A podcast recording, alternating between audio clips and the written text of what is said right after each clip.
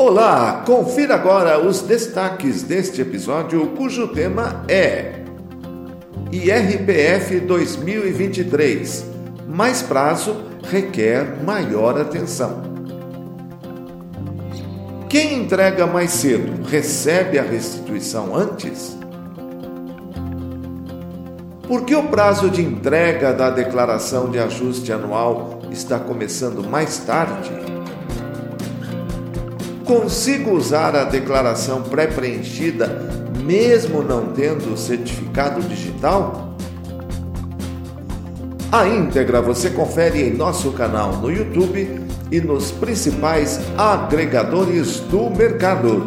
Ouça todos os episódios em nossa página pílulas sem. Espero você!